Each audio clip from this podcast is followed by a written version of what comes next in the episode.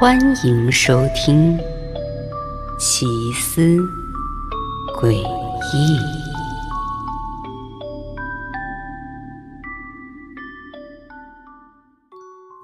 当我收到男友杰克的邀请去拜访他的父母时，我还挺期待的。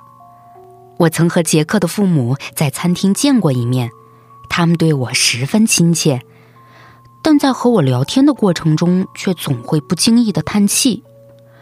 杰克后来告诉我啊，原来他有一个叫艾米的妹妹，但在几年前因为事故去世了，所以他父母在见着和艾米年龄相仿的年轻女孩时，才会免不了表现出一些悲伤。那在我们要出门去拜访杰克的父母的时候呢，杰克啊送了我一条深绿色的裙子，这颜色和我的栗色头发很配。杰克看到我穿上裙子的时候，眼睛都亮了起来。并且还说他已经迫不及待的想让他的父母见到我。等我和杰克来到杰克父母家门前的时候呢，他们老两口啊已经笑容满面的在门口迎接了。当我走进屋子，脱下大衣，露出里面的绿色裙子时，我却注意到杰克的父母竟然愣住了。他们愣着上下打量了我好一会儿。就在我被这样的视线看得有些不舒服的时候。他们却迅速地恢复了正常神色，又满脸温和笑意地领着我和杰克往客厅走去。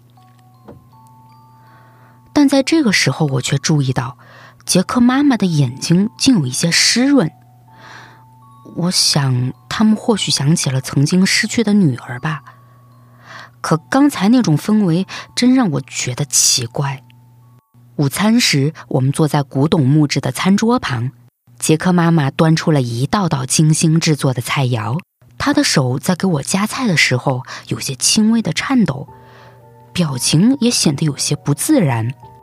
杰克爸爸则是频繁的看表，好像有什么急事要去处理，而我只能装作不在意的样子，专心吃着饭。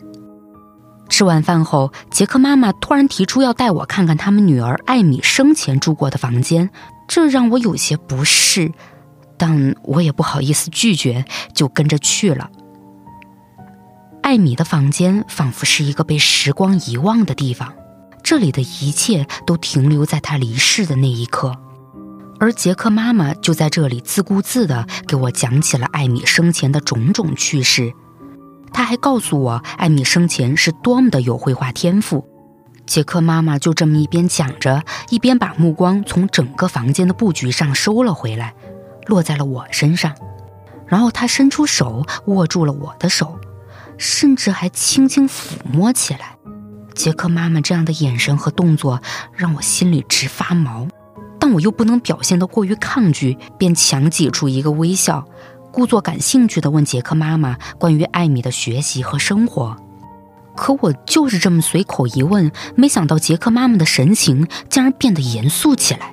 他像是陷入了什么痛苦中，悠悠地对我说：“艾米或许能成为一名艺术家，如果不是他执意要抛下我们去那么远的地方读书的话。”杰克妈妈的这句话让我顿时不寒而栗，因为我听着他话里的语气，竟然感觉到了一丝恨意。不过在下一刻，杰克妈妈又温和地微笑起来，她没再继续讲艾米了。而是说要为我准备一些茶点。杰克妈妈的变化实在太诡异了，但这个时候我却意识到，要想弄明白我男朋友的父母到底为什么会有那些奇奇怪怪的情绪和行为，一定就要了解艾米生前发生过什么。我突然升起的好奇心驱使我在艾米的房间中查看起来。我拿起一本相册翻了翻。却在看到相册里的一张照片之后，瞬间恐慌起来。照片里的艾米穿着和我身上一模一样的深绿色裙子，而且她也有着和我一样的栗色头发。我不禁打了个冷战，我实在想不通杰克为什么要送我和他死去妹妹一样的裙子。我甚至开始怀疑他和我交往的目的，难道是因为我有着和他妹妹一样的头发吗？难道跟我交往只是为了让他的父母开心吗？这一瞬间，杰克父母看到我穿着那条绿色裙子的异样神情从我脑海中闪出，我心里的不安更加强烈了。可此时的我却像是急于找到一个答案似的，完全停不下来的继续往后翻看着相册。映入我眼中的每一张照片都是艾米在展示自己的画，但每幅画上的内容却只有简单的两个字：快逃！所有的异常现象告诉我，杰克这家人绝不简单。我慌忙放下相册，小心翼翼地走出艾米的房间。在确认杰克这家人没有谁发现我之后，便快步往大门方向走去。而在经过客厅的时候，我隐约听到从厨房方向传来了杰克和他父母的谈话声。他们说，一定要把他留下来，注意剂量，别像上次那样。这些话让我毛骨悚然，我的心跳快到了极点，但我还是尽力让自己保持冷静，并在不发出一点声响的前行中，慢慢靠近了房子大门。万幸，大门没有被锁上，我出来了。这一刻，我再也无法抑制内心的恐惧，拼命地跑了起来，只希望能远离这个危险的地方。